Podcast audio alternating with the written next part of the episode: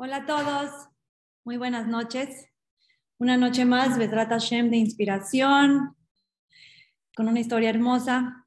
Agradeciendo primero que nada a Hashem por la oportunidad, por mandarnos una historia nueva, que estoy segura que nos va a llenar de muchísimos mensajes hermosos y muchísima inmunidad, muchísima confianza en Hashem. De verdad que es una historia hermosa. Quiero agradecer a mi equipo, Linda Holt, Rababramades y toda esa gente atrás de todos los detalles y de tratar de llegar cada vez a más gente. Y quiero dar un agradecimiento especial a mi querida, muy querida, de ella Van, mi reina que la adoro, porque apenas escuchó esta plática de Rabsami, no sé, la escuchó en algún lugar que fue, me contactó y me dijo, Linda, tienes que poner a Rabsami en Share porque la historia está hermosa y, y bueno, muchísimas gracias, Bellita, te adoro. Y bueno, agradecimiento sobre todo a Rabsami, que viene el día de hoy a compartirnos con todo su corazón esta historia, como les dije, de mucha emuná, de mucha cercanía a Shem. Rabsami, muchas gracias por estar con nosotros. Espero que disfruten esta historia increíble y gracias por, por su tiempo, por permitirnos estar aquí con ustedes. Bienvenido.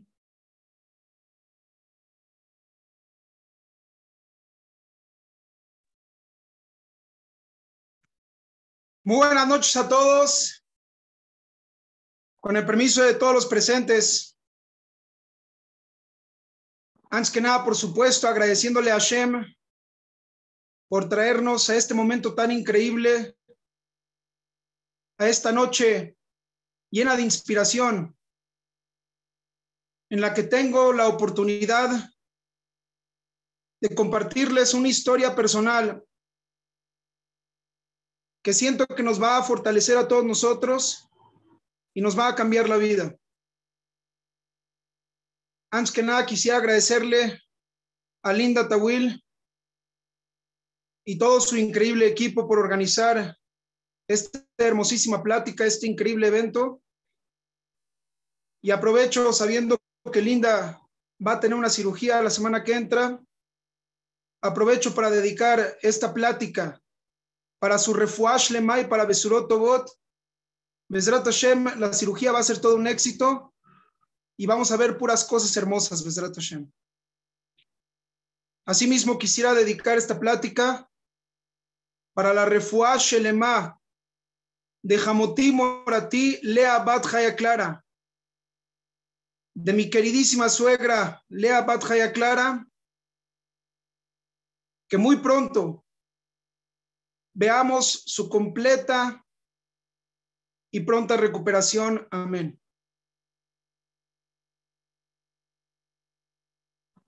Es un tremendo sejut, un tremendo mérito para un servidor poder hablar ante más de 300 personas y compartir una historia personal. Una historia que definitivamente, si bien a mí me cambió la vida, estoy seguro que les puede cambiar la vida a todos ustedes también. Una historia llena de muná, llena de fe, llena de confianza en Akadosh Barujú y llena de un amor tremendo que tengo por Akadosh Barujú, por el Ribonosh Shalom. Una historia que nos demuestra lo que es llevar a cabo una increíble y hermosísima relación con el Ribonosh Shalom, ya que no hay cosa más bella en este mundo que eso poder llevar tu buena relación con tu increíble creador, con Akadosh Baruj Me presento. Mi nombre es Samuel Sandler, mejor conocido aquí en México como Rafsami, rabino de Sushul Betitzhak y de la Kailash que nací de México, servidor. Nací en Monterrey, Nuevo León, el norte de México, en 1990, en una comunidad muy bonita, judía ortodoxa, tradicional, no muy religiosa.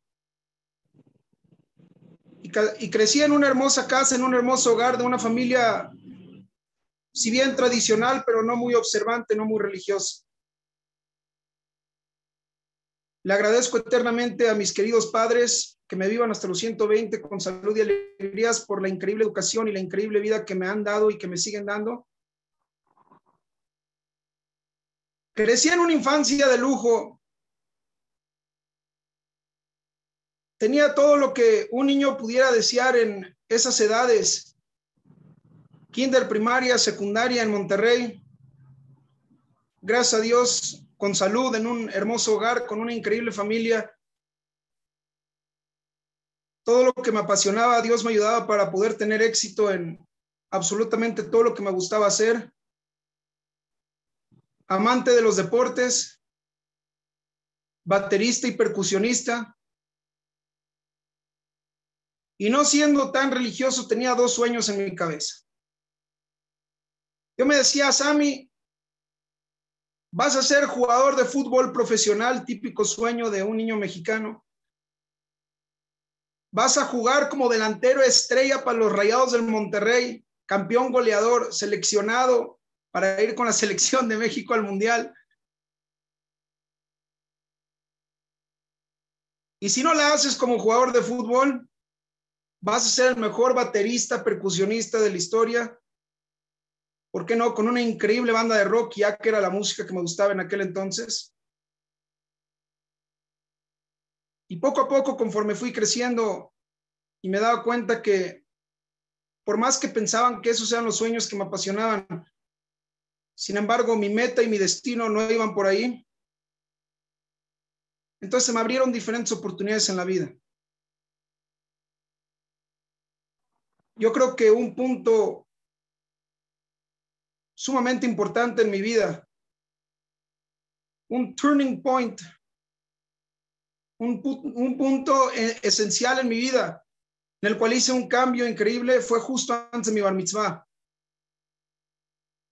a los 12 años, cuando estaba preparándome para mi bar mitzvah, me dije a mí mismo, Sami, ¿de qué sirve toda esta preparación si no vas a hacer un compromiso de, de veras?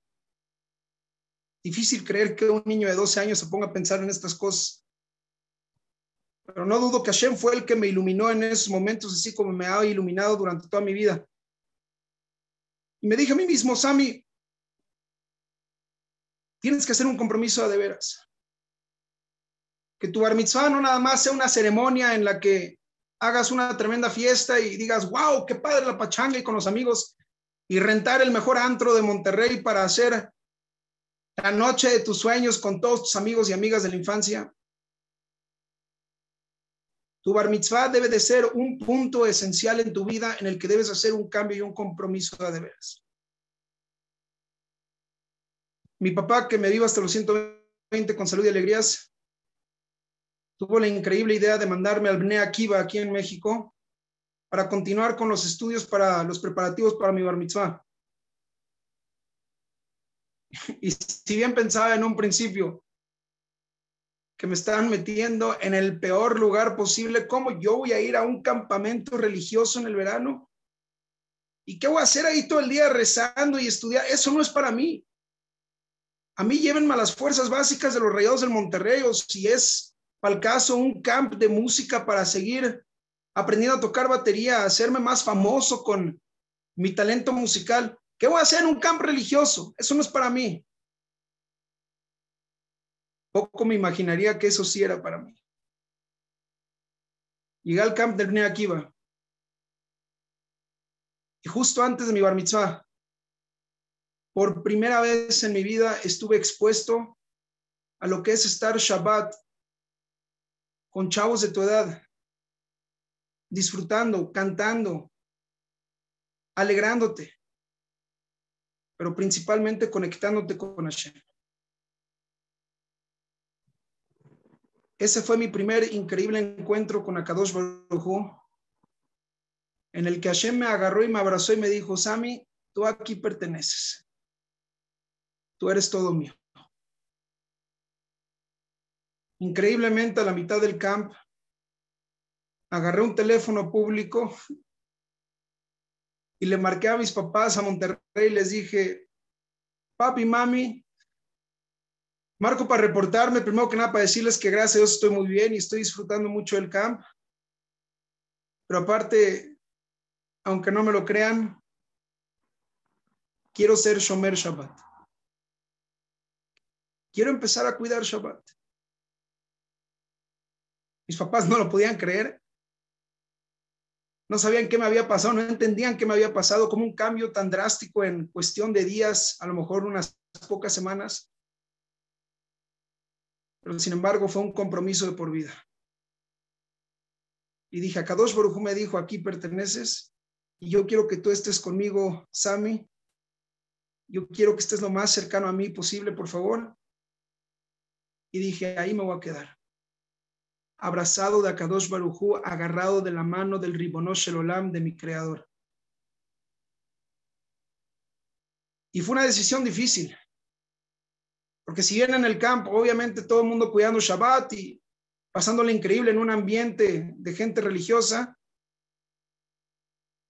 pues obviamente el desafío fue cuando regresé a Monterrey y de repente mis amigos me decían, Sammy, ¿qué te pasa? ¿Por qué ya no eres el mismo? ¿De dónde de repente este cambio drástico a hacerte religioso, un rabinito? Lo decían de chiste en ese entonces, pero eventualmente se convirtió en una realidad. ¿Por qué de repente te haces religioso y vas a estar rezando todo el día y estudiando todo el día? ¿A qué se debe todo esto? Hay cosas que nos suceden en la vida que son imposibles de explicar. Hay sentimientos que son personales y que son únicos y que las palabras jamás van a poder expresar qué es lo que uno siente en esos momentos. Pero yo estaba seguro de mi decisión y sabía que eso era lo que yo quería. Obviamente, a pesar del desafío y los retos, el bullying, mis amigos se burlaban de mí, la gente no se lo creía. Sin embargo, siempre dije, Sami, tienes que ser muy fuerte y nunca te vas a arrepentir. Y a Kadosh Baruj te va a ayudar a salir adelante. Tú nada más mantente fuerte, agárrate la mano de Hashem y Hashem te va a encaminar hacia donde tienes que ir. Después de un año de estar lidiando con los desafíos de ser religioso en una escuela no religiosa en Monterrey, a la cual le tengo un agradecimiento eterno, obviamente, por la increíble educación que me dieron. Sin embargo, en ese momento de mi vida yo sentía que necesitaba hacer el siguiente cambio, que era irme a una yeshiva. Y a los 13 años, sin haber acabado la secundaria, fue cuando le dije a mis papás, papi chulo, mami chula, es momento de que Sammy se vaya a la yeshiva. Me quiero ir a Chicago a estudiar una yeshiva. Mis papás no lo podían creer. ¿Cómo? Nuestro niño Sammy de 13 años, ¿cómo te vas a ir de la casa? Eres muy chico. ¿A qué se debe esta decisión tan drástica? Les dije, papi chulo, mami chula, yo sé qué es lo que necesito para mi crecimiento. Y sé qué es lo que necesito para poder continuar con ese sueño que tengo de poder crecer en mi vida espiritual y convertirme en el gran judío que quiero ser. nunca se me va a olvidar lo que mis papás, que Dios los bendiga, me dijeron en ese momento. Me dijeron, Sammy, es muy duro para nosotros dejar ir a un niño de tres años que se vaya de la casa tan joven. Pero confiamos en que sabes lo que estás haciendo y en que estás tomando la decisión correcta y jamás vamos a detener a uno de nuestros hijos de que cumpla con sus sueños. Entonces, si ese es tu sueño, Sami, adelante. Ese fue el final de mi carrera de futbolista profesional y de baterista profesional, obviamente. Y me fui a estudiar una yeshiva en Chicago durante cuatro años, cuatro años maravillosos de estudio de yeshiva en Estados Unidos. A los 17 años le dije a mis papás que ahora tenía un nuevo sueño que era irme a Israel. Quería continuar mis estudios de yeshiva, ahora en una yeshiva en Israel, en Eretz HaKodesh, en nuestra tierra santa. Y de nuevo mis papás me dijeron, Sami, nos has demostrado que sabes exactamente qué es lo que quieres y que tienes mucha claridad con cuáles son tus sueños y cómo persuadirlos. Así que, de nuevo, si esto es lo que quieres y esto es lo que te va a ayudar a ser la mejor persona posible y tener éxito en lo que más te apasiona, adelante. Cuentas con todo nuestro apoyo. A los 17 años fui a Haifa, donde tuve el privilegio de estudiar en una yeshiva durante tres años seguidos. Y cuando llegué a la edad de los 20 años, fue cuando llegó un nuevo sueño en mi vida. Y ese era el sueño de casarme. Le marqué a una Shatranit y le dije, hazme un favor, quiero conocer a la mujer ideal con la que me pueda casar y con la que pueda continuar con el increíble sueño que tengo en este momento de mi vida, que es armar un hogar, un Bait Mambi Israel, una hermosa familia y convertirme en un rabino que pueda hacer una ashpa, que pueda hacer un cambio en Am Israel y en el mundo entero. Cuando mis papás se enteraron que yo había hablado con una Shatjanit, las reacciones obviamente fueron sorprendentes, no se lo esperaban. Yo creo que es más fácil dejar ir a un hijo a Chicago y luego a Israel que de repente decirle, ok, mi hijo, adelante, te casas, maravilloso, más alto. ¿Y con quién? ¿Y cuándo? ¿Y dónde? Pero de nuevo mis papás me dijeron, mira, si ese es tu sueño y es lo que te va a ayudar a seguir adelante y poder lograr ser el mejor Sammy Sandler que tú estás soñando ser, así como nunca te hemos detenido de nada de lo que hayas hecho, esta no va a ser la excepción. No te vamos a detener, adelante, sigue con tu sueño. Baruch Hashem, Hasde Hashem, con la tremenda ayuda de Akadosh Baruchu, conocí a la mujer de mis sueños, mi queridísima esposa, Rachel Markovich, ahora Sandler de casada. Y nos tomó poco tiempo en decidir que compartíamos un sueño en común. Y lo único que necesitamos era unir nuestras vidas para poder llevar a cabo ese sueño. En tan solo tres semanas decidimos que nos queríamos casar y tan solo cuatro meses después cumplimos el sueño de nuestras vidas que fue casarnos. Uno de los temas que yo había hablado con Rachel Mishiduj, en ese entonces, actualmente mi Rebetzen, mi queridísima esposa, era que si nos casamos, yo quería ir a Israel para graduarme de rabino y eventualmente trabajar como rabino en alguna comunidad en la que pueda hacer un tremendo impacto y pueda inspirar a, la mayor cantidad de gente posible. Y desde el principio, obviamente, ella estuvo de acuerdo y me dijo, adelante, estamos juntos en esto, compartimos metas en común, compartimos sueños y cuentas con todo mi apoyo para poder lograr todo lo que llevas haciendo y llevas trabajando durante todos estos años de tu vida. Y Baruch Hashem tuvimos el zehut, el mérito de tan solo dos meses después de casarnos, comenzar una etapa hermosísima de nuestro matrimonio, que fue comenzar nuestro matrimonio en Israel, donde yo me quería graduar como rabino.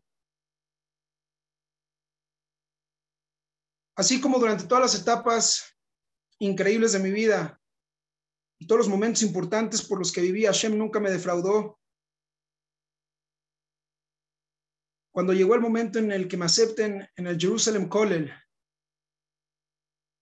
el Kollel de Rabbi Tzchak Berkowitz Lita, Moribe Rabbi, mi rabino, líder y guía espiritual. Le dije a Kadosh Baruch Hu, gracias por haberme encontrado, gracias por haberme abrazado, gracias por haberme agarrado y gracias por encaminarme. Ahora estoy en un momento muy importante de mi vida en el que quiero, por favor, hacer la carrera de rabino y quiero graduarme. Para todo ese amor que te tengo, toda esa inspiración que tú me has iluminado, poder compartirla con el mundo entero. Así que, por favor, Hashem, ayúdame a hacer con éxito mi carrera rabino. Hasde Hashem.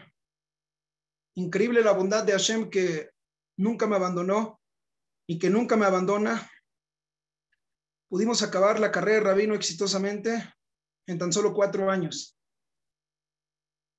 Y en el último año de la carrera de rabino, que es cuando empiezan las entrevistas, lo cual es increíble porque para un hombre puede ser algo divertido y para una mujer puede ser el cambio más impactante, drástico y el cambio más difícil de su vida. Un hombre lo ve como un viaje, una aventura, un momento nuevo en mi vida. ¿Qué diferencia hace si es en este continente o en el otro continente? Y la mujer piensa en sus amigas y cómo se va a instalar y cómo va a hacer su vida ahí con la gente de la comunidad y los hijos, meterlos a la escuela, etcétera, etcétera. pero fue parte de la adrenalina y la emoción de decidir dónde vamos a continuar este increíble sueño que tenemos de difundir la palabra de Hashem e inspirar a todos los Yehudim, que podamos inspirar en todos los rincones del mundo donde sea posible.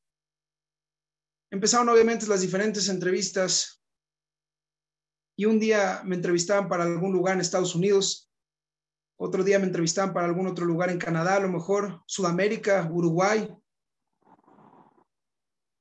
Y siendo los dos mexicanos, ¿cuándo nos imaginaríamos que eventualmente acabaríamos en el lugar donde acabamos? Pero me gustaría platicarles cómo sucedió esa entrevista. el manager del COILEL, del COLEL, que es el encargado de ayudarnos a encontrar nuestros trabajos, hablaba un inglés muy rápido, que para un mexicano era casi imposible entenderle todas las palabras y si salías entendiendo un 5, 10 o 15% de lo que te decía ya era ganancia. Entonces, por lo general te hacías la idea y le decías, ok, gracias, qué amable. Obviamente cuando se trata de tomar una decisión tan importante de tu vida como dónde voy a continuar con mi carrera, dónde voy a ser rabino, dónde voy a continuar con mi familia, pues obviamente quieres estar 100% consciente de cuál es el lugar que te están mencionando para saber a dónde vas a ir. Vaya sorpresa que me llevé cuando se me acercó el manager del Coilel y me dice, Rabbi Sammy, There's a new job interview. Hay una nueva entrevista para trabajo. Elige where about. ¿Para dónde? Y me dijo muy rápido una palabra que empieza con S y acaba con Ica. Entonces, conectando las pocas letras que le entendí, dije, ah, South America. Dijo, Sudica. Oh, South America. Increíble Sudamérica. Qué mejor, somos latinos, hablamos español, va a ser un lugar local para nosotros. Maravillas. Con mucho gusto le dije, all right, amén. Quiero ir a la entrevista. Entro a la entrevista todo confiado y me siento enfrente del rabino que está a punto de entrevistarme y le digo, hola, mucho gusto, shalom aleichem. Qué gusto, mi nombre es Sammy Sandler. La gente me conoce aquí como Rav Sami, Rabbi Sami. ¿De qué parte de Sudamérica es usted? Y nada más se me queda viendo este rabino y me dice, South America. Me dice, I don't speak Spanish. Yo no hablo español. Dije, ¿cómo? ¿No Spanish? Dice, no. Le digo, ¿English? Dice, yes, English. You go, oh, okay. Where in South America are you from? Me dice, South America? I'm from South Africa. Me dice, ¿Sudamérica? Yo soy de Sudáfrica. Y yo, ah, okay, nice to meet you. Where in South Africa are you from? He said, I'm from Joburg. I'm from Johannesburg. Me dice, yo soy de Johannesburgo. Dije, ok, bueno, si ya estamos aquí, vamos a platicar un rato. Tuvimos un tiempo muy agradable ahí juntos en la entrevista. Nos reímos un rato juntos. Le platiqué un poco acerca de quién era yo, mi personalidad, cómo me hice religioso, cómo me fui a estudiar a Estados Unidos, eventualmente a Israel. y los sueños que tenía como rabino de cómo yo quería salir adelante y tratar de hacer un Kiddush Hashem y la Arbot Kvot Shamaim, incrementar el honor del cielo, que es lo más grande y lo más increíble que podemos ser en este mundo. Nos caímos muy bien y me dijo, you know what, ¿sabes qué? Ve y platícalo con tu esposa porque me caíste muy bien y me lates mucho para el puesto que estoy ofreciendo. Me gustaría que vengas a Johannesburg. Dicho y hecho, llego a la casa esa noche y mientras nos sentamos a cenar, mi queridísima esposa, mi Rebetzen y yo, un servidor, le digo, Sweetie, no vas a creer para dónde me entrevistaron. Dice Sammy, déjame en paz, por favor. Ahora, ¿para dónde? Para ti parece un chiste, ¿qué no entiendes? Que es la mudanza, instalarnos los niños, las escuelas, el vecindario donde vamos a vivir, la comunidad, el tipo de gente, mis amigas, todo. Dice, bueno, pero platícame, ¿para dónde te entrevistaron? Dije, sweetie, me entrevistaron de South Africa, de Johannesburg. Se me quedó viendo con una sonrisa al mismo tiempo con una cara de querer comerme vivo y decirme, Sabi, estás mexígene, estás loco, ¿qué vamos a hacer dos mexicanos en Sudáfrica? ¿De verdad crees que nos vamos a ir a vivir a Sudáfrica? Y yo le dije, Sweetie, mira, escúchame bien. Igual siendo Abrej no me alcanza para llevarte al safari. Entonces vamos a ir a intentar. Conocemos Sudáfrica. Y lo peor que nos pueda pasar es que tuvimos una increíble experiencia conociendo un continente nuevo y un país nuevo. Y si nos gusta, nos vamos a trabajar allá. Me dice mi Rebetson, me dice mi esposa, mira Sammy, quedamos un trato antes de casarnos que yo te voy a apoyar con tu misión en la vida, que es la Arbot Kvot Shamaim, la Arbitz Torah, la Agdil Torah, la Adirah. Entonces, si ese es nuestro destino y ahí es donde vamos a ser el mayor Kiddush Hashem, adelante, vamos a intentarlo. Fuimos a nuestro pilot trip, a nuestro viaje de prueba para conocer a la comunidad. Nunca se me va a olvidar. Estábamos ya con dos hijos, mi queridísimo hijo Nathan Tzvi, es un Tunshtar, que me vivo hasta los 120 con salud y alegrías. Y mi hija Hayasari también, que me vivo hasta los 120 con salud y alegrías. Y estamos en el avión y aterrizamos en Etiopía, en camino a Sudáfrica. Y nunca se va a olvidar cuando la aeromoza está diciendo en el micrófono, Welcome to Ethiopian Airlines. Bienvenidos a Ethiopian Airlines y nada más nos quedamos viendo mi esposo y yo como diciendo, ¿qué estamos haciendo dos mexicanos viajando a Etiopía yendo a Sudáfrica? Pero bueno, Hashem es más grande que nosotros, Hashem sabe exactamente por qué hace lo que hace. Adelante. Vamos a continuar con nuestro sueño. Por fin llegamos a Sudáfrica. Tuvimos una increíble experiencia en el pilot trip, en el viaje de prueba. La comunidad judía de Johannesburg es una comunidad hermosísima a la que le tengo mucho amor y cariño hasta la fecha. Y nos recibieron con todo el amor y cariño que una comunidad puede recibir a un rabino que tan solo viene a probar si es que se va a mudar esa comunidad. Tuvimos un viaje de ensueño con mucho éxito. Vimos Siata Dishmay, ayuda del cielo en cada paso de todo lo que hacíamos. Y al final, cuando era la última noche antes de viajar de regreso a Israel, nos sentamos con los directivos de la comunidad ahí de Asia Torah, Johannesburg, en Sudáfrica. Y nos pusimos a platicar, jijiji, jajaja. Y dentro de nuestra charla se me quedaron viendo y me dijeron, Rabbi Sami, we want you as a rabbi here. Te queremos como rabino acá. Y no te vamos a dejar regresar a Israel hasta que no tomes una decisión. ¿Van a venir a Sudáfrica o no? Yo les pedí que por favor me den chance de regresar a Israel, hablar con mi Revi, hablar con el manager, con el director del Coilel y tomar la decisión más correcta posible. Y me dijeron, está bien, regrese a Israel, pero por favor, no nos dejes colgando.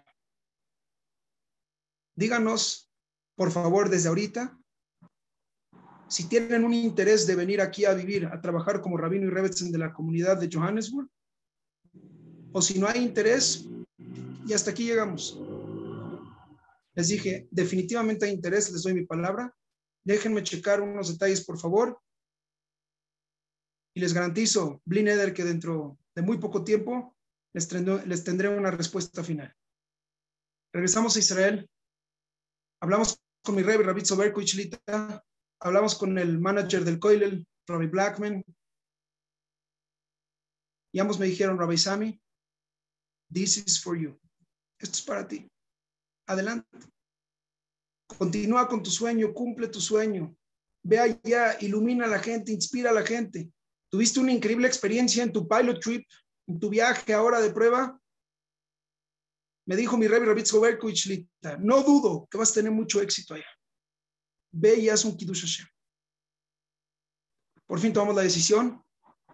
Les llamamos de regreso a los directivos de la comunidad de Johannesburg, de Sudáfrica, les dijimos, Bezerat Hashem, Rabbi Sami, su Rebetzen y la familia, vamos a venirnos a vivir a Sudáfrica para trabajar para la comunidad. Increíblemente no fue tan fácil, en el sentido que no nos querían dar la visa de trabajo. Nos costaba mucho entender por qué nos hacían la vida imposible y por qué no nos querían dar la visa tan fácil. Pero de nuevo, todo es Minashamay, mi Hashem sabe exactamente por qué hace lo que hace y cómo tienen que suceder las cosas. Y al ver que no teníamos éxito de sacar la visa de trabajo para Sudáfrica en Israel, tomamos la decisión de venir a México e intentar por medio de México sacar la visa. Llegamos a México en el verano, después de que ya me había graduado de rabino en el Jerusalem College. Y tratamos y tratamos de sacar la visa de trabajo, más por alguna razón no se nos daban las cosas ni con todo el papeleo, ni con las palancas, ni con todo lo que tratamos de recibir de ayuda. Nos hacían la vida imposible y parecía como que nunca íbamos a ir a Johannesburg, como que nunca íbamos a llegar a Sudáfrica. Empezamos desde ese verano y no fue hasta cerca del invierno que por fin se nos hizo el milagro. Se nos hizo el sueño de que nos dieron la visa para irnos a vivir a Sudáfrica, para irnos a trabajar a Sudáfrica. Les tengo que compartir en honor a mi suegra que tengo una refuash llamada y para reírnos juntos un rato. Nunca se me va a olvidar el día que llegué desesperado a la embajada de Sudáfrica y me le quedé viendo al embajador y le dije, excelentísimo embajador, le tengo una petición. Llevo aquí meses en México intentando y trabajando y tratando arduamente sacar esta visa de trabajo y simplemente no me la dan. Quiero que sepa usted, señor embajador, que mientras no me den la visa, estoy viviendo en casa de mi suegra. Se lo dije como un chiste, dije a lo mejor le va a causar y se va a animar un poco más. Lo que nunca me hubiera imaginado fue su reacción. Ojalá y pudiera imitar la cara del embajador de Sudáfrica aquí en México. Se me quedó viendo con una cara de trauma diciendo, ¿de verdad? Dije, sí, señor embajador. Estoy en casa de mi suegra, que por cierto, la quiero muchísimo a mi suegra y, como lo he dicho, tengo suegros maravillosos, que Hashem me los bendiga y que vivan hasta los 120 con salud y alegrías. Y les da Hashem que muy pronto estemos celebrando la pronta y completa recuperación de mi suegra, Lea Batjaya Clara. El señor embajador dijo que no se diga más. Pobrecito, no lo quiero dejar atorado en casa de su suegra. Aquí tienen sus visas de trabajo. Váyanse con bien a Sudáfrica. Por fin llegamos a Sudáfrica. Gracias a Dios, después de meses y meses de intentar. Y la noche que aterrizamos en Sudáfrica, nos llevamos una tremenda sorpresa. Era justo por fin de año del calendario gregoriano, cuando celebraban las fiestas de los Goim. Y el crimen aumenta desafortunadamente en esas épocas. La noche que aterrizamos en Sudáfrica, hicieron lo que se llama aquí en México un banderazo, un coche con cinco personas armadas, persiguió el coche donde estaban mi querida esposa y mis hijos y los persiguieron hasta la puerta enfrente de la casa donde nos íbamos a quedar. Salieron corriendo del coche todos armados con las pistolas, les pusieron las pistolas encima de las cabezas de nuestros hijos y se robaron absolutamente todas nuestras cosas. Se robaron todas nuestras pertenencias, nuestro dinero, nuestras joyas, nuestras maletas. Nos quitaron todo. Yo estaba en otro coche acompañando al rabino que me había recogido, mi nuevo jefe, el director de la comunidad. Y nunca se me va a olvidar cuando recibió esa llamada y dijo, ¿What? Where? When? How? ¿Cómo? ¿Dónde? ¿Qué pasó? Y ya tenía un sentimiento de que algo había pasado. Y tremendo susto que me llevé cuando nos estacionamos afuera de la casa donde habían asaltado a mi esposa y a mis hijos y se habían llevado todas nuestras cosas. Y obviamente, obviamente la casa estaba rodeada de patrullas, de camionetas, policías, seguridad privada, bitajón, seguridad de la comunidad judía y dije, algo pasó aquí. Y nunca se me va a olvidar cuando entré a la casa y nada más vi a mi esposa y me empezaron a platicar lo que había sucedido. Y yo estaba esperando que mi esposa me diga, Sammy, ¿sabes qué? Mañana mismo agarramos el primer vuelo y nos regresamos a México. Tantos meses trabajando para recibir la visa de trabajo y esta es la calurosa bienvenida que nos dan. Así nos reciben aquí en Sudáfrica, con este susto, con este trauma asaltándonos, quitándonos todas nuestras pertenencias. Y se lo hubiera respetado. Tenía todo el derecho de decirme, hasta aquí llegué. ¿Qué tipo de vida este es en Sudáfrica? Con estas pesadillas y con estos momentos tan espantosos. Sin embargo, me le quedé viendo a mi queridísima Rebetzen, a mi queridísima esposa y le dije, Sweetie, todo sucede por algo. Y cuando hay un nisayón, cuando cuando hay una prueba tan difícil, es porque algo grande está por venir. Entonces vamos a levantarnos, vamos a ser fuertes y estoy seguro que vamos a tener mucho éxito en este lugar. Porque si no fuera porque cosas increíbles están por venir, el Yetzer Hará no se hubiera molestado, el instinto malo no se hubiera molestado en venir a atacarnos y tratar de prevenirnos de que logremos esas cosas grandes que vamos a lograr aquí juntos. Obviamente traumados los dos, con unas cuantas lágrimas por el sentimiento, por el trauma, por el miedo, por todo lo que sucedió, por la tristeza, por la decepción de todo lo perdido, que por supuesto, gracias a Dios que fue algo material que se repone y no fue la vida de mis hijos, Dios no lo quiera, ni la vida de mi esposa, que Hashem nos proteja siempre. Y con lágrimas dijimos, aquí nos quedamos y algo grande está por venir. Y dicho y hecho, Baruch Hashem, Hasde Hashem, empezamos a trabajar ahí. Me habían contratado como Director of Youth Education, rabino de juventud para la comunidad Ashkenazí de Sudáfrica. Trabajaba desde Eisha Torah, en Johannesburg, pero sin embargo no me limitaba a un solo espacio, sino que me la pasaba por toda la ciudad, tratando de inspirar a chavos y a chavas, acercándolos al Boreo Lam y haciéndoles ver el hermosísimo e increíble judaísmo, esa chispa que tienen por dentro que nada más hay que prenderla para que se conecten con su creador. Y Baruch Hashem, en cuestión de semanas y meses, me encontraba por todos lados King David Linksfield, King David Victory Park, Eden College, Wits Medical School, Wits Main Campus, Crawford. No había escuela en Sudáfrica donde no estaba. Y Baruch Hashem, empecé a tener mis alumnos y mis alumnas, empecé a conectarme con muchos chavos y chavas, aparte de la increíble labor que hacíamos a nivel comunitario, mi queridísima Rebet, y un servidor, con las familias de la comunidad, con todos los judíos, con hombres y mujeres judíos y judías de toda la comunidad hermosísima de Johannesburg. Y dicho y hecho, si el Yetzer Hará nos estaba tratando de prevenir de quedarnos en Sudáfrica es porque cosas grandes estaban por venir. No grandes, enormes. Y se estaban logrando y se estaban viendo.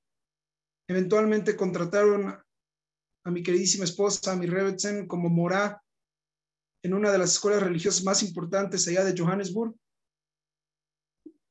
Y nuestros queridos hijos ya estaban instalados en las escuelas.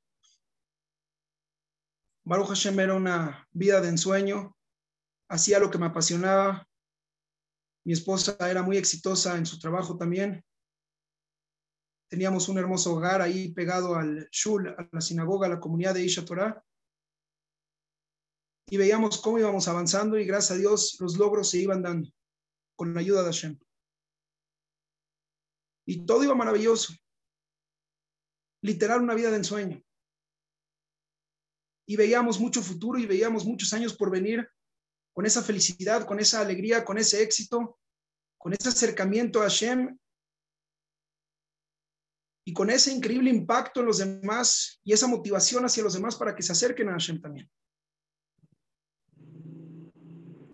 Y todo parecía, todo parecía fluir, todo parecía continuar suave y maravilloso, hasta que un día nos llevamos la sorpresa, que yo diría que indudablemente fue la sorpresa más grande de mi vida, que fue el punto que me cambió la vida a mí, y espero que les cambie la vida a todos ustedes también.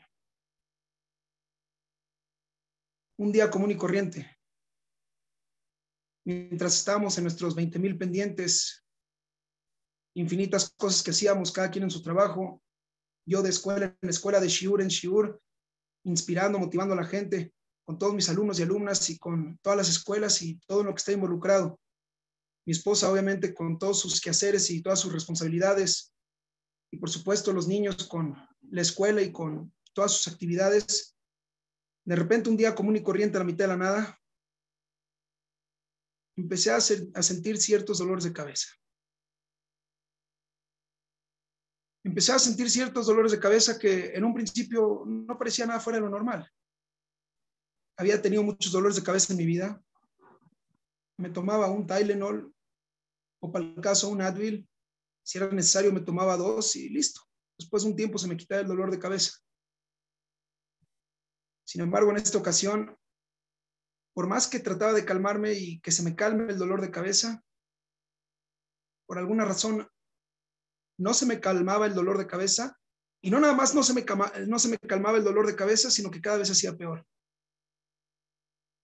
Y lo que comenzó como un, como un simple dolor de cabeza, de repente se convirtió en un dolor insoportable, que sentía literal que mi cabeza estaba a punto de explotar. De repente no era nada más dolores, sino que también empecé a escuchar ruidos en mi cabeza. Eran unos ruidos espantosos. La pesadilla de cualquier ser humano no se lo deseo a nadie. Lo aleno, velo alejem, que nunca sepan de esto. Eran unos ruidos espantosos que se escuchaban como algo parecido a esto.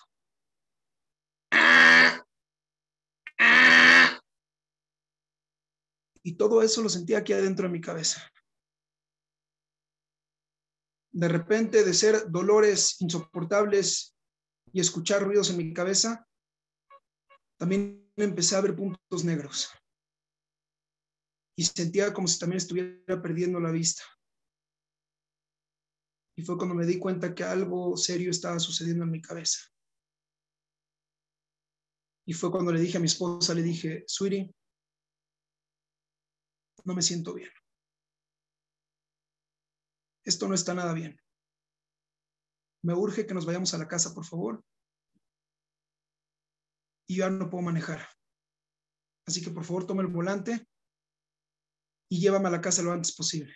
Interrumpimos todas las actividades, todos los pendientes, todo lo que estamos haciendo en el transcurso de ese día.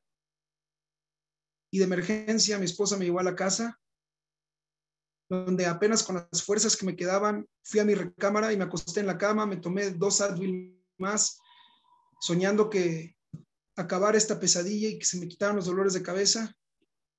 Y sin embargo, por más que me había tomado medicamento y por más que estaba acostado en la cama y pensaba que me iba a calmar y los dolores se iban a ir de mi cabeza, los dolores cada vez se hacían peor.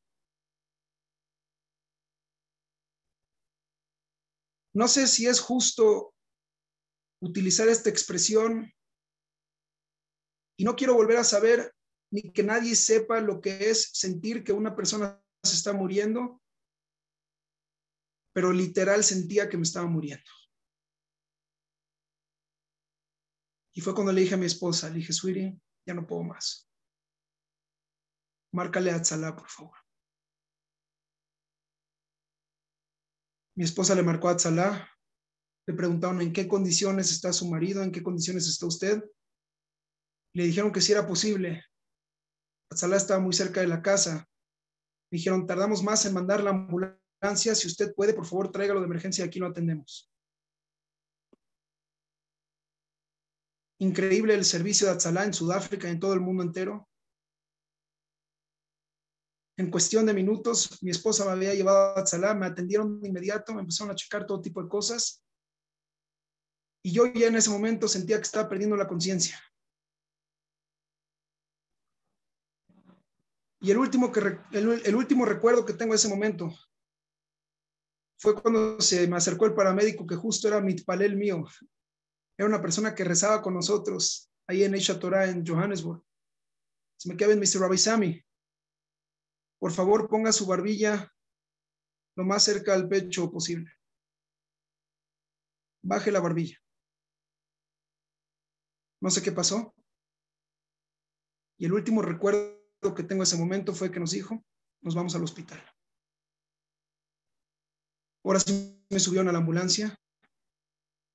Me llevaron en la ambulancia de Atzalá de inmediato al hospital de emergencias, al ICU de Johannesburg, Intensive Care, Care Unit, cuidados intensivos. Y luego, luego se dieron cuenta que yo ya no estaba bien y que tenían que atenderme lo más rápido posible y ver qué era lo que estaba sucediendo en mi cabeza.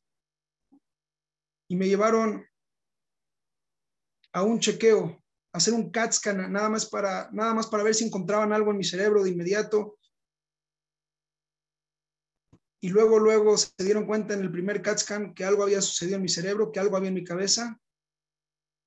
Y me tenían que mandar a cuidados intensivos para conectarme a todo tipo de medicinas, nada más para, para calmar el dolor en lo que podían programar un MRI, una resonancia magnética mucho más detallada para poder decidir qué iba a suceder conmigo.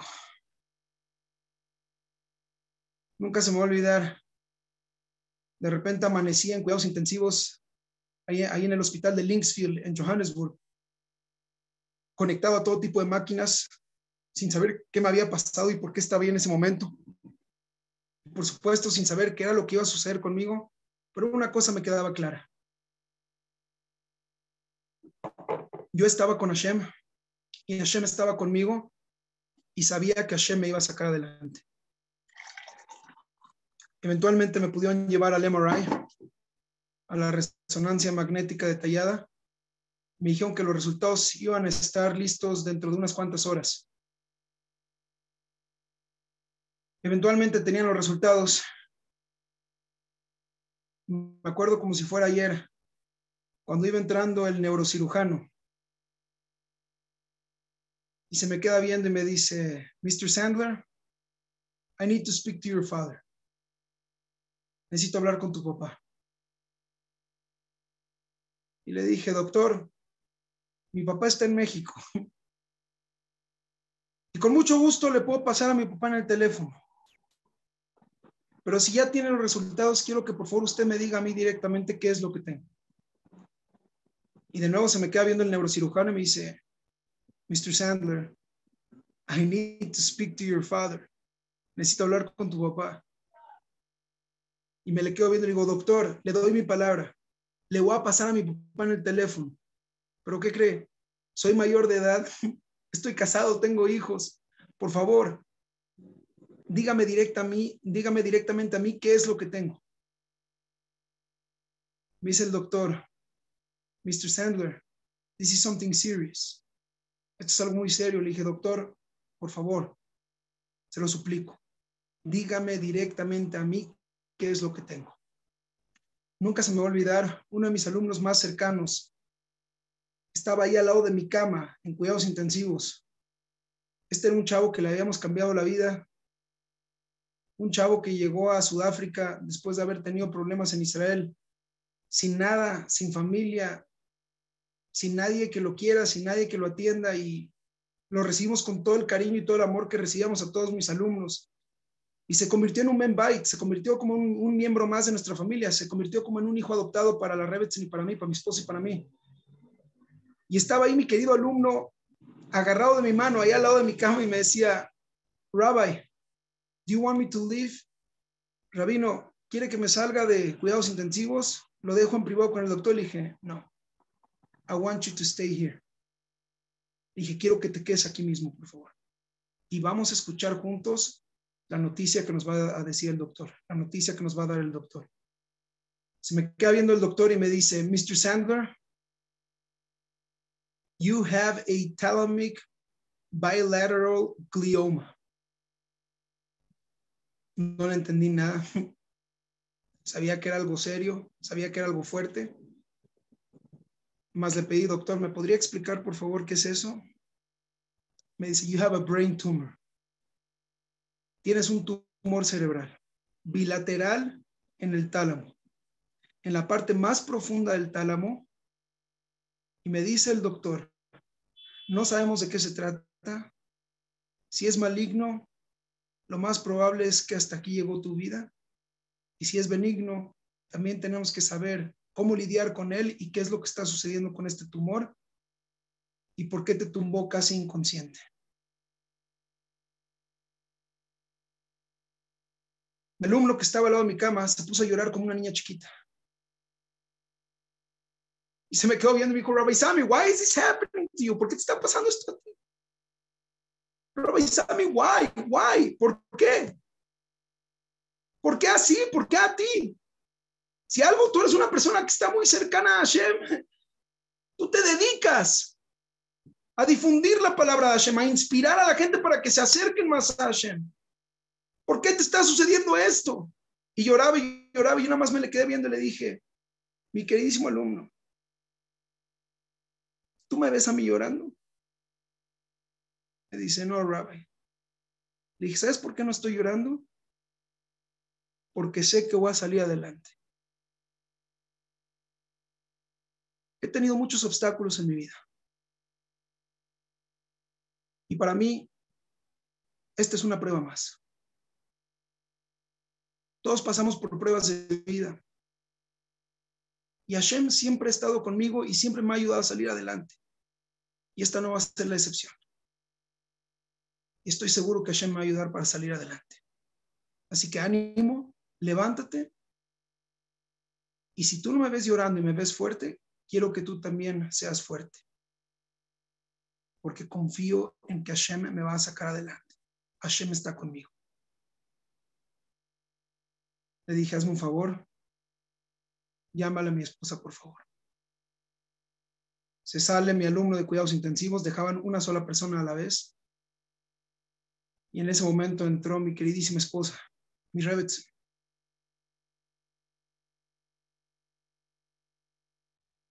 Y nos quedamos viendo el uno al otro. Y sin decir ni una palabra nos pusimos a llorar los dos. Son de esos momentos en la vida en los que sin tener que decir ni una sola palabra, transmites más de mil palabras por minuto. Y sabíamos exactamente lo que estaba sucediendo en ese momento. Un tremendo amor, una tremenda conexión, un sentimiento inexplicable, una unión, una unión más fuerte que nunca antes la habíamos experimentado, que nunca antes la habíamos tenido y cuando pude recuperar la voz después de ponerme a llorar con mi esposa, le dije lo siguiente. Le dije, sweetie, te amo y amo a los niños. Y quiero que sepas que juntos, tú y yo, y juntos, toda la familia, y principalmente juntos con Hashem, vamos a salir adelante. He pasado por muchas pruebas de vida, hemos pasado juntos por muchas pruebas de vida, y esta es una prueba más. Y no dudo en lo mínimo que vamos a salir adelante. Todo esto fue justo antes de Shabbat. Entonces, independientemente de cuál era la decisión que íbamos a tomar, de si operarme en Sudáfrica o viajar a otro lugar por lo delicado que era la cirugía, tuvimos que pasar ese Shabbat ahí en el hospital. Nunca se me va a olvidar ese minjá de Shabbat.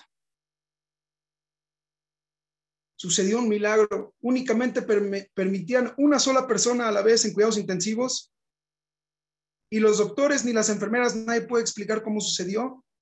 Diez de mis alumnos más cercanos se metieron a cuidados intensivos para poder rezar conmigo y que tenga un minjá de Shabbat con Miñán.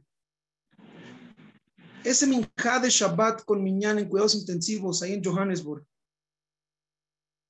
para mí fue el rezo más inspirador, profundo, más increíble que he tenido en mi vida. Sentía como si estaba dentro del Kodesh HaKodashim y con todos mis alumnos ahí acompañándome y rezando el único minjá con Miñán que había rezado en los últimos días y probablemente no sabía qué iba a suceder conmigo, pero aprovechar ese minjá para hablarle a Hashem y platicar con Hashem y derramarle todo mi corazón, ese minjá de Shabbat fue muy especial.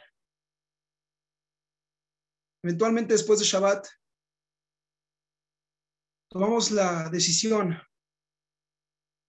de que por ser una cirugía tan delicada y tenían que sacar biopsias muy detalladas del cerebro para ver exactamente qué era lo que estaba sucediendo con mi tumor, decidimos que el mejor lugar para hacerlo era Nueva York.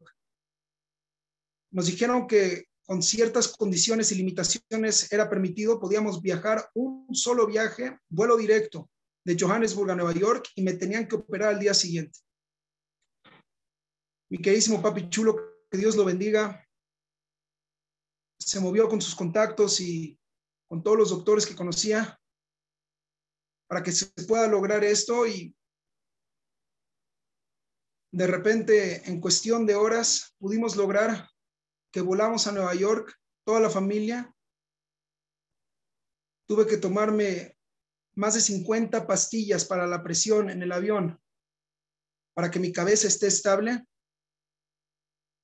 y esa fue nuestra despedida de Sudáfrica, así fue como dejamos Sudáfrica.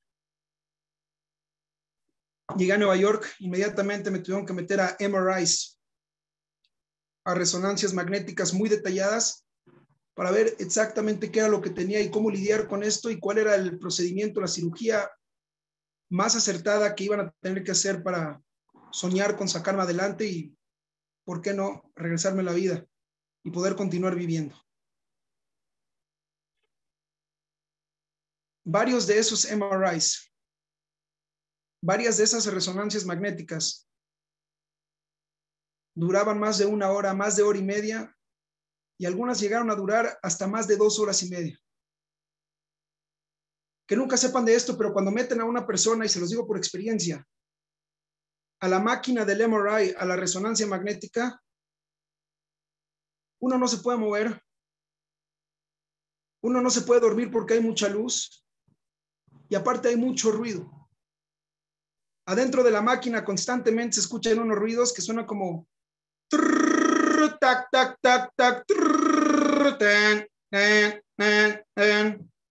Imposible dormir. Abrir los ojos no viene al caso. Hay demasiada luz. Entonces yo les pregunto a ustedes, ¿qué hace Dios no lo quiera que nunca se de esto. ¿Qué hace una persona más de dos horas y media adentro de esa máquina sin poder dormir, sin poder descansar y sin poder moverse? ¿Saben qué fue lo que yo hice? Me puse a platicar con Hashem. Nosotros los Ashkenazim acostumbramos que después de la jupá, cuando acabamos la hermosísima ceremonia con el Hatán y la Kalá, voy con los novios y les digo, ahora toca su Heder y Hud. Métanse a un cuarto en privado y disfruten ahí de unos minutos de privacidad sin que nadie los moleste, sin que nadie los interrumpa. Normalmente les digo mínimo ocho minutos, después de ocho minutos, si quieren salir, se pueden salir. Este fue mi Heder y Hud con Hashem. Fue mi cuarto de privacidad con el Ribonosh Olam, sin que nadie me interrumpa y sin que nadie nos moleste por más de dos horas y media. Y entonces empecé a hablar con él. Y dije, Ribonosh Olam, aquí estamos. Y se lo dije a mi alumno en Sudáfrica. Sé que tú estás conmigo y sé que vas a sacar adelante. Así que me voy a tomar todo esto como una experiencia, de una prueba más en mi vida, para poder salir adelante agarrado de tu mano exitosamente y poder compartirle a todo el mundo lo grande que eres. Y cómo los que tienen confianza y fe en ti, siempre tenemos la oportunidad de salir adelante, no importa lo que suceda. Por más grande que se vea la prueba, por más grande que se vea el desafío, por más gigantesco que aparente ser el obstáculo, cuando te agarras de la mano de Hashem, sabes que vas a salir adelante. Dije, Ribón Shalom, aquí estamos. No sé cuánto tiempo voy a estar aquí porque no me dijeron cuánto tiempo es ni cuánto tiempo dura. Pero no tengo prisa.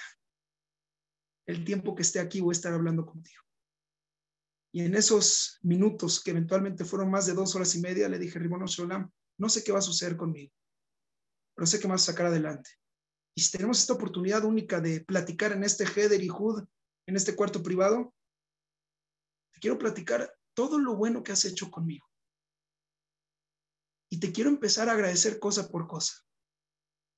Primero que nada, a los 12 años, habiendo crecido en Monterrey, Nuevo León, de repente me llamaste, me dijiste, acércate a mí. Me dijiste, empieza a cuidar Shabbat. Empieza a tener una buena relación conmigo me diste la oportunidad de poder ir a una yeshiva en Chicago a los 13 años. Me diste la oportunidad de poder ir a Israel a una yeshiva a los 17 años. Me diste la increíble fortuna de casarme con la mejor mujer de este mundo, mi queridísima Rebetzen, a los 20 años. Y poder empezar un hermoso matrimonio y llevar a cabo un hermoso matrimonio. Nos diste la bendición de poder recibir dos hijos hermosos, maravillosos, con salud, Hashem, gracias. Gracias por todo. No estoy seguro qué sigue de mi vida, pero no puedo parar de agradecerte con todo lo que ya has hecho por mí. Y estoy eternamente endeudado y agradecido contigo nada más por todo lo que has hecho. Y después de agradecerle a Hashem por todo lo que había sucedido en mi vida, empecé a rezar. Y dije, Ribonosh Olam, ayúdame. Ayúdame a salir adelante y sé que voy a salir adelante. Ayúdale a mi Rebetz, ayúdale a mi esposa, por favor. Ayúdale a mis hijos. Ayúdale a mis papás, ayúdale a mis suegros. Ayúdale a todos mis alumnos y a todas mis alumnas, a todas las comunidades judías de Sudáfrica, de México, de todo el mundo. Ayúdale a todo Am Israel. Y empecé a acordarme de todas las personas que siempre me pedían que rece por ellos y empecé a rezar uno por uno por todos ellos. Y de repente dije, por favor, Ribonosh Olam, trae Meshiach. Tráenos a no llévanos a Jerusalén a No sé dónde está todo el mundo ahorita, pero yo estoy en el Kodesh HaKodashim. Si pensé que ese minja de Shabbat con Miñán en cuidados intensivos en el Kodesh HaKodashim, ahora me doy cuenta que literal estoy en el Kodesh HaKodashim, aquí en este Heder y Hud, solo contigo. Qué momento de amor, qué momento tan íntimo, qué momento de privacidad en el que puedo hablarte y nadie me puede interrumpir, nadie nos puede interrumpir y podemos platicar abiertamente y podemos hablar de todo lo que nos queremos y de todo lo que hemos compartido juntos. Puedo declararte, decirte y expresarte cuánto te amo, ¿Cuánto has hecho por mí? ¿Cuánto vamos a hacer juntos? Ese fue mi Kodesh HaKodashim. Ese fue mi Heder y Hud con Hashem. Y si bien fueron más de dos horas y media, se me pasaron como si fueran menos de ocho minutos. Digo de chiste que casi, casi cuando el técnico del MRI, de la resonancia magnética, me estaba sacando de la máquina, tenía ganas de decir, no, espérame, espérame, unos minutitos más, por favor, méteme de regreso que todavía no ha acabado. Y en ese Heder Hud con Hashem, en ese momento privado con Hashem, en ese momento tan íntimo, tan increíble, tan exclusivo, dije, wow, no hay sensación más grande en la vida que cuando estás pasando por una prueba difícil, conectarte con Hashem en un nivel que nunca antes había sentido lo que era tener esa conexión y poder acercarte a Él como nunca antes te habías acercado. Cuando por fin el doctor me dio la noticia que Baruch Hashem, el tumor era benigno, sin embargo me dijo que me tenían que operar de emergencia ya que el tumor había provocado que los ventrículos se inflamen y eso estaba provocando un bloqueo de la fluidez de los líquidos en mi cerebro y era lo que me había tumbado inconsciente y era lo que estaba acabando con mi vida por los dolores tan grandes y tan graves que me causaba eso en mi cerebro. Entonces me dijo el doctor, tenemos que hacer por lo menos dos cirugías. Una en la que vamos a sacar biopsias para ver cómo lidiar con este tumor y nada más asegurarnos que sí es benigno. Y número dos, tenemos que abrir como un drenaje en tu cerebro para que puedan fluir los líquidos y tu cerebro pueda funcionar bien. El neurocirujano entró tres veces a mi cabeza. La primera vez sacó la biopsia e hizo la cirugía Baruch Hashem exitosamente en la que abrió ese drenaje. Y sin embargo, como el tumor está en un lugar tan profundo del tálamo y en un lugar tan delicado que cualquier movimiento erróneo, hasbe shalom, puede provocar que la persona pierda algo de por vida o que se quede parapléjica, paralítica por el resto de su vida. Entonces, por lo delicado y lo difícil que era la cirugía, este neurocirujano entraba con mucho cuidado cada vez y apenas si podía sacar información del tumor. Después de dos intentos, y en uno de ellos logró abrir ese drenaje, que fue la la parte más exitosa de la cirugía, acabar con mis dolores de cabeza y tratar de sacar la información del tumor para ver de qué se trataba. Eventualmente le dijo a mis papás, lo tengo que operar por tercera vez. Y la única fecha en la que lo puedo operar es en Yom Tov. Era Shvish el Pesach.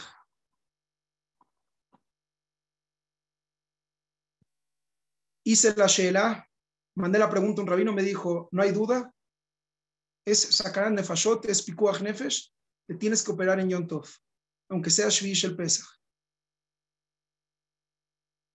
Me operaron y sacaron una última biopsia. Y digo que fue en Shvish el Pesach, porque así como Am Israel tuvo su Kriyat Yamsuf en Shvish el Pesach, yo tuve mi propio Kriyat Yamsuf personal en ese día. Si a Am Israel le abrieron el mar rojo para que puedan cruzar con éxito, me abrieron la cabeza por tercera y última, y última vez, Entró el neurocirujano y me abrió la cabeza por tercera y última vez para poder tomar la decisión de que iba a continuar con mi vida. Y Baruch Hashem pudo sacar esa última biopsia. Después de la cirugía le llamó a mis papás y les dijo, señores Sandler, es la última vez que entro a la cabeza de su hijo. Gracias a Dios.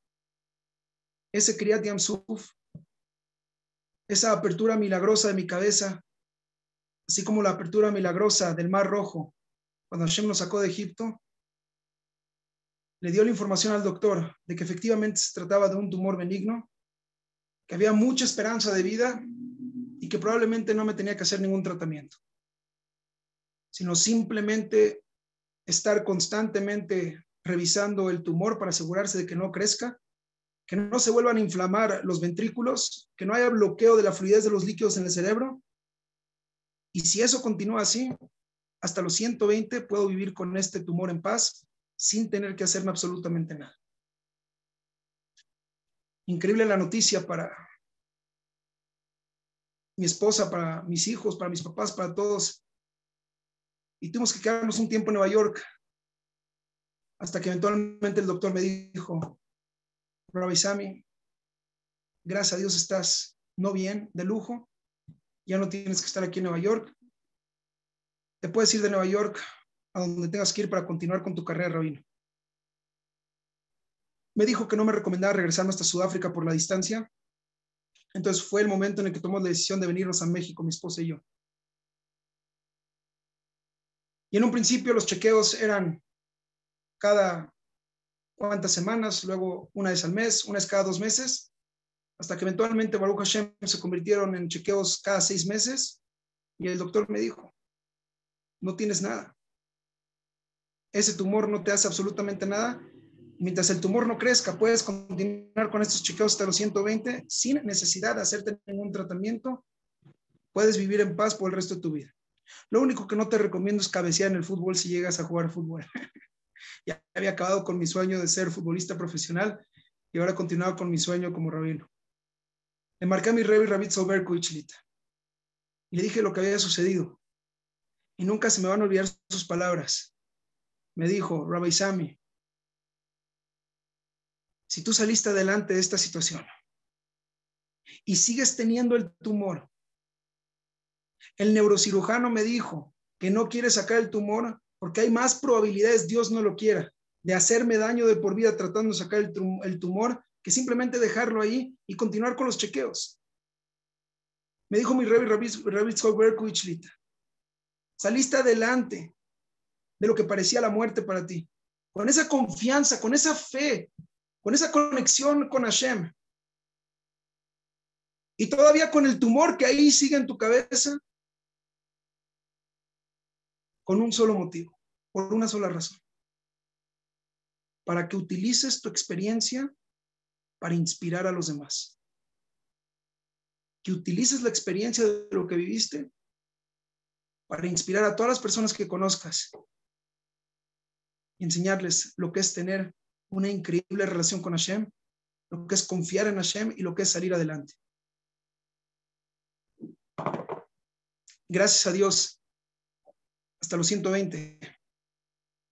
Ya son cinco años desde esa cirugía. Ya son cinco años desde ese episodio. Y cada seis meses voy a mis chequeos y el doctor me dice lo mismo. Robaisami, estás perfecto. Waste of time and waste of money. Pérdida de tiempo y pérdida de dinero. Tú nada más continúa viniendo a Nueva York para saludarme porque fuera de saludarme no hay absolutamente nada que tengamos que hacer contigo. Puedes vivir con ese tumor por el resto de tu vida en paz y vas a tener hasta los 120 salud y vas a poder seguir adelante. Besrat Hashem, este domingo viajo a Nueva York y me toca mi chequeo rutinario de seis meses Y le agradezco a Hashem que justo esta semana, justo antes de irme a Nueva York, tuve la oportunidad de compartir mi historia con más de 400 personas. Voy a regresar a ese chequeo, a ese MRI, para meterme ahí, en ese Heder y en ese cuarto privado con Akadosh Baruj en el que le voy a decir a Akadosh Baruj Hu, mira lo que has hecho conmigo. Cinco años maravillosos de puras buenas noticias. Baruch Hashem, ya tuve un hijo desde entonces, mi queridísimo hijo con nuestro tercer hijo, que nos viva con salud y alegría hasta los 120, que nació justo un año después de que me habían detectado mi tumor. No sé si se han dado cuenta, en su celular, en Google Fotos, de repente les aparece dónde estabas hace un año. One year ago. Mi Google Fotos, cuando nació mi hijo en el hospital aquí de México, me enseñó la foto de hace un año en el hospital en Sudáfrica en cuidados intensivos. Y cuando vi esa foto dije, wow, hace un año estaba luchando por mi vida en cuidados intensivos en el hospital en Johannesburg. Ahora estoy aquí en México en el hospital dándole la bienvenida a mi nuevo hijo, trayendo una nueva vida a este mundo. Besrat Hashem este domingo, como cada seis meses, voy a ir a que el doctor me diga waste of time and waste of money. Gracias, estás de maravilla, puedes continuar con este tumor hasta los 120. Pero en esta ocasión, aparte de platicar con Hashem en este Heder y Hud, aparte de platicar con Hashem en este cuarto privado con el tremendo amor que le tengo y con la increíble conexión que tengo con Hashem, le voy a agregar un nuevo tema de plática a Kadosh Baruj Y le voy a decir, Ribonosh Olam, gracias por todo lo que has hecho conmigo desde aquel momento que dije que sabía que estabas conmigo y que esta era una prueba más de mi vida y que iba a salir adelante. Gracias, que desde entonces empecé mi carrera aquí en México como rabino. Eventualmente me ayudaste a ser el rabino de juventud de la Kilash que nací de México. Eventualmente me ayudaste a ser el rabino de Betitzhak. Eventualmente me ayudaste a ser de los rabinos de la comunidad que nací aquí de México. Gracias por todo lo que me has ayudado a lograr, por todos esos momentos tan increíbles, por todas las alegrías, por todas las majot, todas las bodas que he hecho, todos los bar mitzvot, todos los momentos tan maravillosos que he vivido en mi carrera rabino, pero principalmente gracias Hashem. Porque este martes, este martes 7 de junio del 2022, este martes inolvidable, me diste la oportunidad de compartir nuestra historia y nuestra relación con más de 400 personas. Voy a rezar por todos ustedes. Voy a pedir por todos ustedes en ese Heder y Hud, en ese cuarto privado tan increíble, tan íntimo, tan maravilloso que tengo con Hashem, donde nadie me puede molestar. No hay tiempo para dormir, no hay tiempo para hacer nada más que hablar y platicar con el Ribbono Shalom. Y le voy a decir a Kadosh Baruj por favor, trae verajá para todas aquellas personas que me dieron de su tiempo para escuchar de esta historia. Todas aquellas personas que se conectaron para inspirarse y para cambiar sus vidas, para tener esa fe, esa conexión, ese amor, esa pasión y esa relación tan increíble que yo tengo contigo. Y le voy a decir a Hashem, por favor, Hashem, bendícelos a todos. Mándales braja, atzlaja, todos los que necesitan refuash lema que lo tengan, todos los que necesitan besurot que lo tengan, todos los que necesitan zivugagun que lo tengan, todos los que necesitan zerash el kayama que lo tengan, todos los que necesitan todas las yeshuot, todas las brajot, las bendiciones, las salvaciones, todo lo que necesita todo a Israel, por favor Hashem dáselos. Y principalmente, trae lo antes posible a Meshiach Tzidkeinu, para que la próxima plática sea presencial, todos juntos en Jerusalén Abnuya. Besrat Hashem, espero poder darles besurot a todos después de este domingo. Confío que les voy a traer muy buenas noticias, así como las he traído durante estos cinco años.